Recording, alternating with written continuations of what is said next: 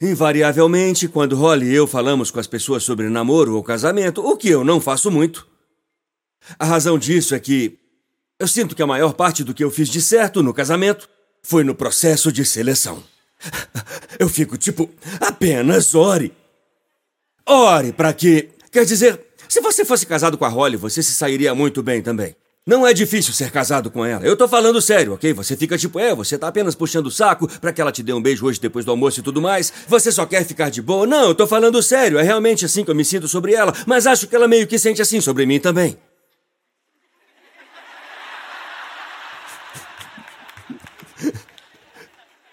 Fala isso pras câmeras. A gente estava conversando outro dia. Eu disse: Eu sei que é difícil me ter como marido às vezes. Eu sei que é difícil. Não porque eu seja abusivo, malvado, ou não a ame ou algo assim, mas tem tanta coisa que você não sabia sobre mim quando disse que se casaria comigo. Ela diz isso uh, uh, muitas vezes. Ela diz: Eu amo tudo que há para saber sobre você. Isso me faz sentir bem. Então, eu sempre ensino, eu sei que é uma escritura incomum de se ensinar sobre namoro, sobre Mateus 13, 44 para trazer um versículo do Novo Testamento ao lado dessa história do Antigo Testamento sobre Ruth e sua situação atual. Em Mateus 13, 44, diz: O reino dos céus é como um tesouro escondido num campo. Quando o homem o encontrou, ele o escondeu novamente. E então, em sua alegria, foi e vendeu tudo o que tinha e comprou aquele tesouro. Não. Ele comprou o campo em que estava o tesouro. Jesus disse que o reino é assim. Eu diria que ser casado é assim.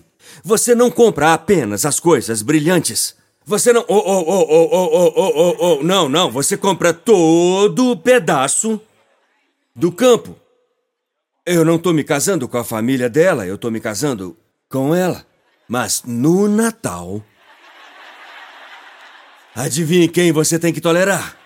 A cada Natal. É. Eles ficam perguntando a Holly como você sabia que o pastor Steven, uma vez um estagiário perguntou como você sabia que ele era o certo. Eu estava irritado naquele dia com alguma coisa, então eu disse: Ela não sabia! Ela não sabia! Ela só queria! em um momento de fraqueza. Provavelmente os estagiários não conseguiam lidar com isso. Devia ser a negligência naqueles corações jovens. Deviam pensar que aquele seria um momento total de Jerry Maguire, se vocês se lembrarem desse filme. eu fiquei imaginando, tipo, a Holly dizendo: Eu, eu, eu, eu acho. Eu acho, eu acho que ele é provavelmente o certo. Eu acho, eu acho, eu, eu acho. Como ela sabia? Você não sabe. Ela esperava que fosse. E então ela se manteve em um padrão de que ela seria o tipo de mulher que encontraria o homem que ela queria que Deus trouxesse na vida dela. Isso é muito importante. Como você sabia? Você não sabe. Ruth, como você sabia, quando se levantou naquela manhã, que estaria no campo de Boaz? Você só sentiu isso? Você acordou naquela manhã, Ruth, e disse: Eu tenho uma boa sensação de que hoje eu vou esbarrar no meu Boaz. Ruth disse: Não. Eu só estava com fome. Era ir lá ou morrer. Eu não tinha marido. Minha sogra estava deprimida. Minha sogra estava tão deprimida que começou a dizer: me chame de Mara. Ela mudou o nome dela para refletir a situação dela. Ela tinha uma identidade conflituosa, que era informada agora pelas experiências dela. Eu tenho pensado muito ultimamente sobre como nossas experiências afetam nossa identidade. Eu tenho pensado sobre o emaranhado que acontece quando você não consegue mais saber a diferença entre quem você é e o que você passou. Ou quem você é e de onde você vem. Ruth, a Moabita, fez parte da linhagem de Jesus, o Messias. Isso não faz sentido. E Ruth não sabia nada disso. Por que você está enrolando para nos contar tudo isso em vez de apenas pregar os versículos? Porque eu quero que você entenda que você está lendo o livro de Ruth errado. Como se ela tivesse alguma grande fé e como se você tivesse que ter alguma grande fé para saber. Eu estou exatamente onde Deus quer que eu esteja, fazendo exatamente o que Deus me chamou para fazer, e tudo isso vai ser perfeito para a glória dele. Não! Você não sabe. Mas precisa saber, certo? Não! Eu esperava. Eu trabalhava. Mas eu não sabia. Você tinha que saber que Giré seria indicado a um Grêmio depois que você escrevesse a letra, certo? Não! Eu adorei aquilo. E pensei, se eles não nos derem um Grammy por esse álbum, eles são estúpidos. Eu fiz isso, eu pensei isso, mas eu não sabia, você não sabe. De fato, enquanto eu tentava produzir esse álbum em particular, todos vocês já ouviram a música Giré? Depois que a escrevemos, eu amei tanto que enviei para um amigo e ele não disse nada de volta sobre isso. Você sabe quem você é.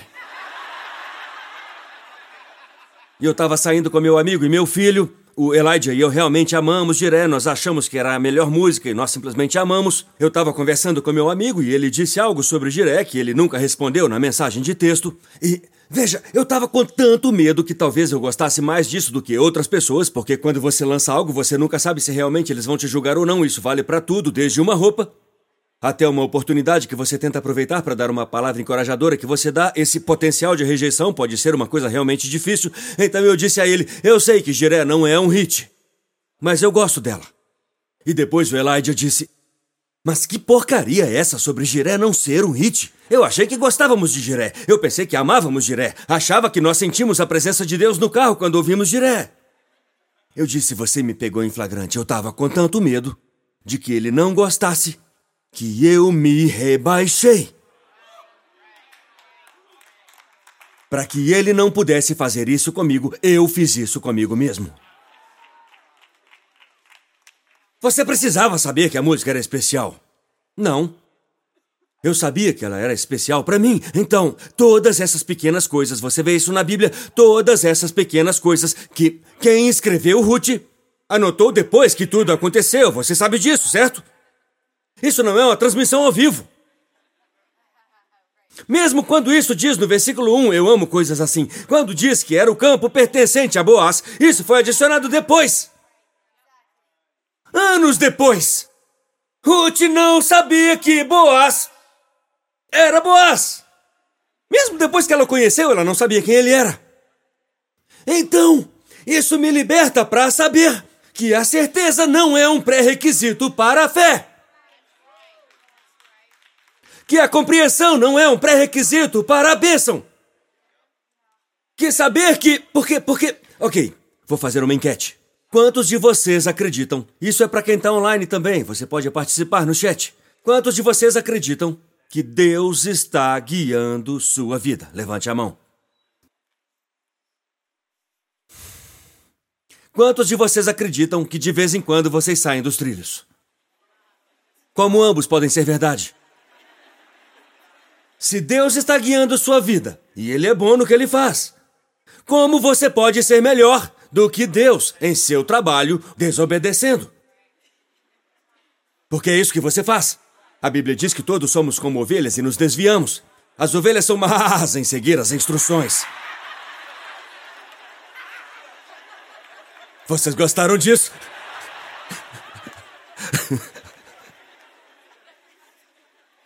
Mas a questão, na verdade, é que Deus está guiando minha vida, sim. Confie no Senhor de todo o seu coração, não se apoie em seu próprio entendimento, reconheça em todos os seus caminhos e Ele guiará seus passos. Os passos de um homem bom são ordenados pelo Senhor. Eu amo esses versículos, eu amo todos. Eu preciso que Deus me guie, eu preciso que Deus me guie, eu preciso. Quem eu vou deixar me guiar? Meus sentimentos? Meus amigos? Às vezes acho que eles são mais estúpidos do que eu. Eu os amo. Mas eles são tão estúpidos quanto eu, se não forem mais estúpidos, eu não posso segui-los. Me desculpem. Eu não posso seguir outro ser humano frágil. Eu preciso que o Senhor me guie. Mas a pergunta que eu tenho, profundamente debaixo do verniz dessa verbalização de uma crença teológica de que Deus está me guiando, é quão detalhista ele vai ser. Quão envolvido ele vai ficar. Certo? Quando você diz Deus me guia, algumas pessoas dizem que de fato, em uma escala de 1 a 10, o quanto você acredita que Deus está guiando sua vida? Onde você estaria numa escala de 1 a 10? O quanto você acredita nisso? Ah, e cuidado com as pessoas que gritam 10 rapidamente. Porque elas acham que Deus fala com elas sobre todas as coisas. Todas as coisas. Elas colocam Deus em coisas que eu não acho que Deus se importa muito. Sabe o que eu estou dizendo? Quer dizer, eles realmente fazem isso. Eles apenas colocam Deus nas coisas mais loucas. O Senhor me disse para usar rosa. Mas o rosa não fica bem no seu tom de pele. Isso aí não foi o senhor.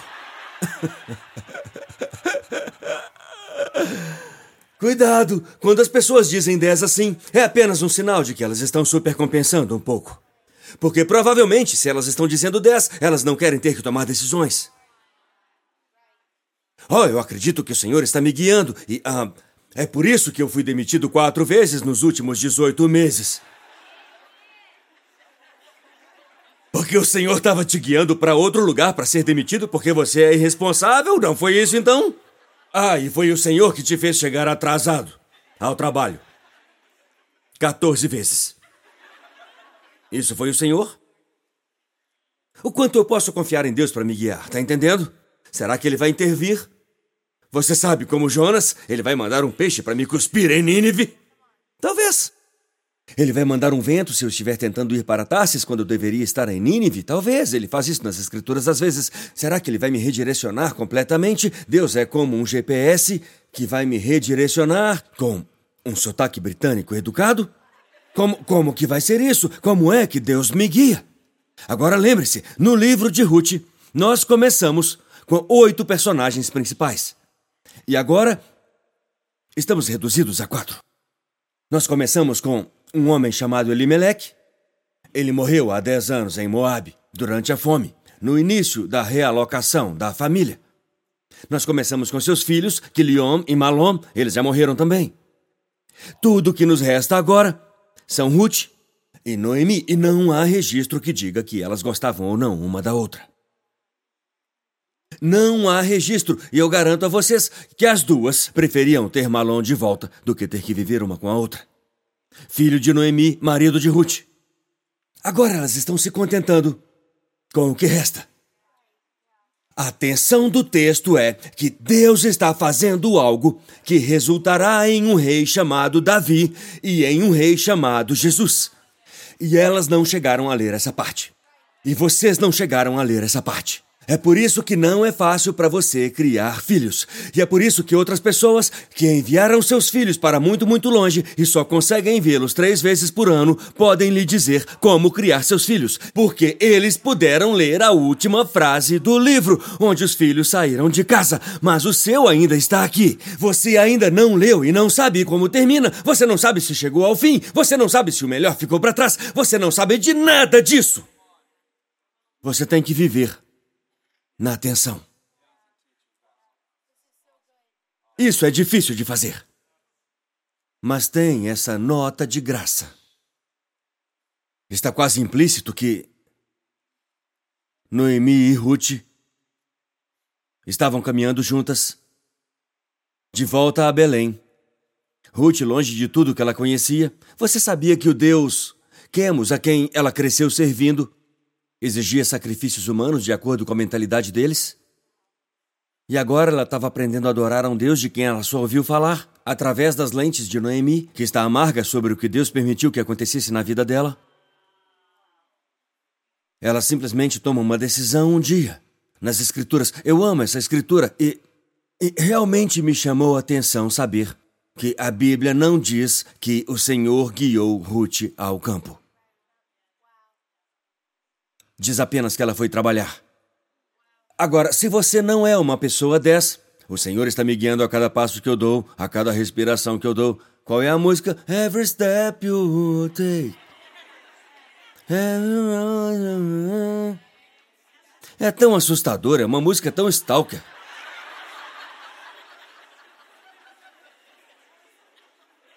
Se você não é um 10 nisso, tudo bem.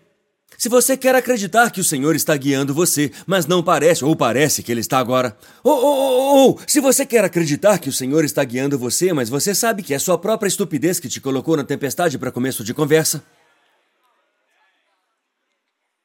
Se você está em algum lugar perto dos seis, eu acho que Deus está me guiando até aqui.